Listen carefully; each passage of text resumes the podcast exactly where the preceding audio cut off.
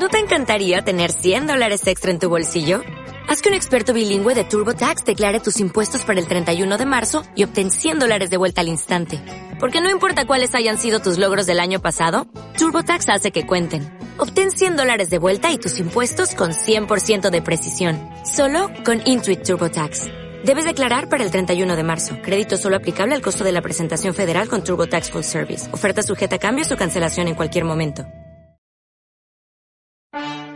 diputada por el Distrito 8, mujer chilena, defensora de la justicia y la verdad, abogada y luchadora incansable por los derechos humanos. Es Carmen Hertz y este es su podcast, o mejor dicho, esta es su frecuencia. Bienvenidos a Frecuencia Hertz.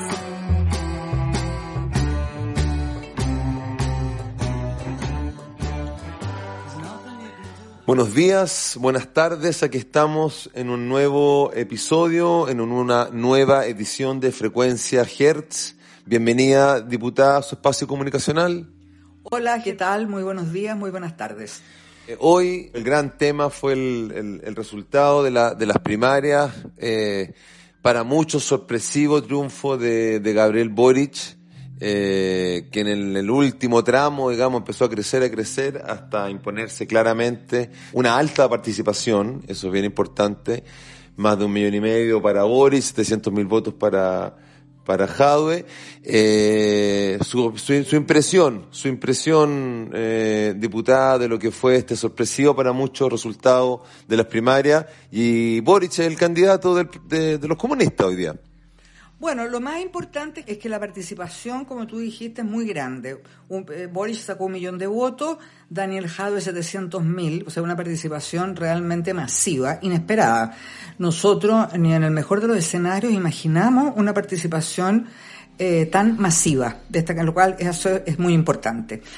Eh, el triunfo de Boric, ya habrá tiempo para ver qué elementos, ¿no es cierto?, pudieran desde la candidatura de Daniel Jadwe, que por supuesto era la candidatura que yo apoyaba, eh, qué elementos, digamos, podemos eh, eh, precisar que hayan producido esta, esta, esta situación que efectivamente ha sido inesperada.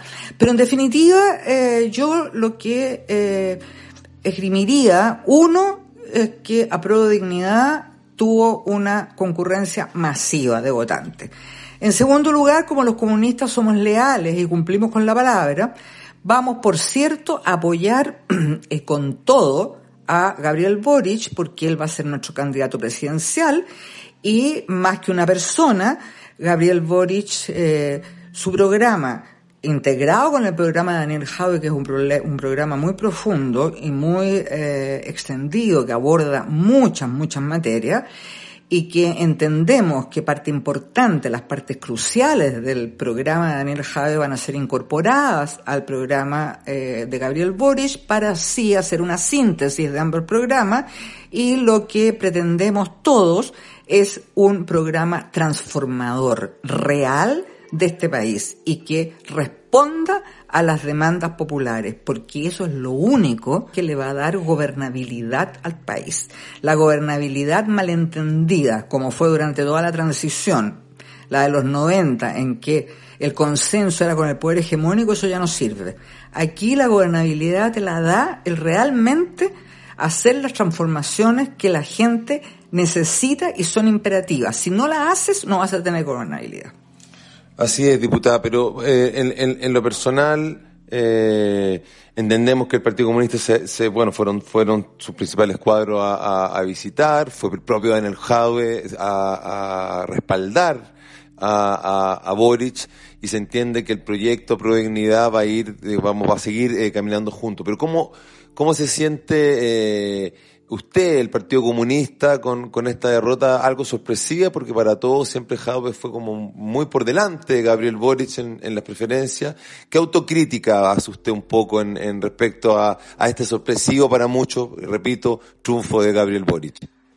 Bueno, es un poco temprano para hacer alguno, pero desde ya yo podría decir algo en que coincido con Daniel Jaue. Creo que nosotros no fuimos capaces de movilizar a la gente que son nuestros adherentes. No los movilizamos, porque si tú miras en las comunas populares, el porcentaje de votación fue muy inferior a las comunas, por ejemplo, de la, de la, de la zona oriente o de las zonas de clases medias. Entonces, claro, o sea, no fuimos capaces de movilizar realmente. Creo que efectivamente también, a lo mejor como partido, eh, eh, no estuvimos, digamos, eh, tan eh, tempranamente movilizando, ¿no es cierto?, eh, lo que lo que es nuestras bases y lo que son las organizaciones sociales, lo donde nosotros estamos insertos a nivel territorial. Eh, también se han señalado estos errores no forzados, pero que a mi juicio la verdad es que no tienen demasiada importancia, se les da una importancia de medida que no la tienen. Y, eh, y bueno, y, va, en el camino se va eh, a hacer seguramente mayores autocríticas, habrá que ver el, el tema comunicacional, en fin. Pero lo importante ahora es que centrarnos en el programa presidencial transformador, centrarnos en el apoyo a Boric, en el apoyo, porque hay que recordar que hubo miles de comandos por Jave y que fundamentalmente fueron y han sido formados por independientes.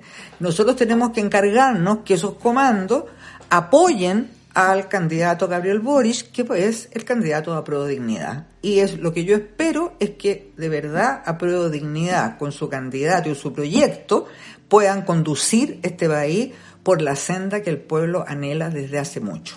¿Fueron los socialistas a votar por Boric? Le, le, digo esto porque para muchos quizás esta seguidilla de errores políticos, el primer error político quizás fue eh, dejar afuera a los socialistas de, de esta primaria y, y, de alguna manera para muchos fueron que fueron que la gran votación de Boric no es solo del Frente Amplio, sino mucha concertación parece que fue a votar por Boric o, o así se presume al menos.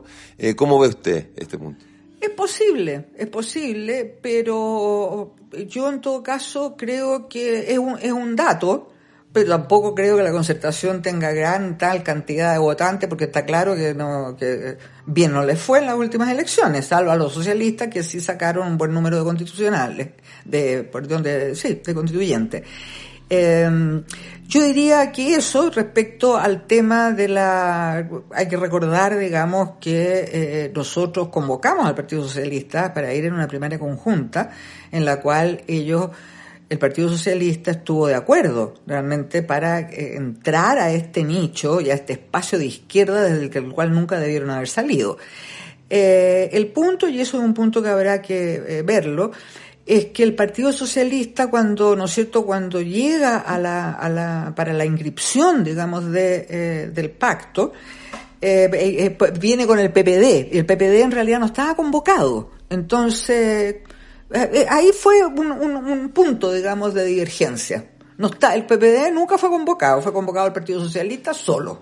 Sí, no, sí, eso está claro. Sí, lo, lo, que vino después, digamos, con las consecuencias políticas, digamos. Y sobre todo, al parecer, como la convocatoria que genera Gabriel Boric eh, en el mundo socialista. Pero bueno, eso estará por verse. Eh, evidentemente no hubo primarias en el sector, parece que van a ser algunas primarias no convencionales, no sé cómo le, cómo le llamarán. Y lo importante es que Boric es el próximo candidato a la presidencia del, del proyecto del Pacto Pro Dignidad. De la derecha, de este candidato sorpresivo de Sichel, ¿qué tiene, qué, qué tiene que decir? Un, fue, sacaron un número muy inferior, digamos, de votos, pero, pero salió un candidato independiente de ese pacto. ¿Qué, qué tiene que decir ese candidato? Bueno, Sichel se ha caracterizado por el turismo electoral, digamos, estuvo en demócrata cristiano, después estuvo en Ciudadanos, después ha ido de un lado a otro. O sea, a mí es un personaje completamente eh, de marketing y es la continuación clara y evidente del gobierno Piñera. Eso es Sichel, no es ni más ni menos de eso, es, eh, independientemente de las historias que cuenta y de, y de, sus historias personales, que la verdad que a nadie le interesan para nada, no tienen la mayor relevancia. Él es el candidato a los empresarios y es el candidato Piñera. Bueno, eh, diputada, estamos cerrando así un nuevo eh, podcast, un nuevo eh, episodio de Frecuencia Hertz. Eh, que le esté muy bien, diputada. Bueno, me despido de las auditoras y auditores hasta muy pronto. Esto sería, y estamos así terminando, un nuevo capítulo de Frecuencia Hertz. Diputada por el Distrito 8, mujer chilena, defensora de la justicia y la verdad, abogada y luchadora incansable por los derechos humanos. Es Carmen Hertz y este es su podcast, o mejor dicho, esta es su frecuencia. Bienvenidos a Frecuencia Hertz.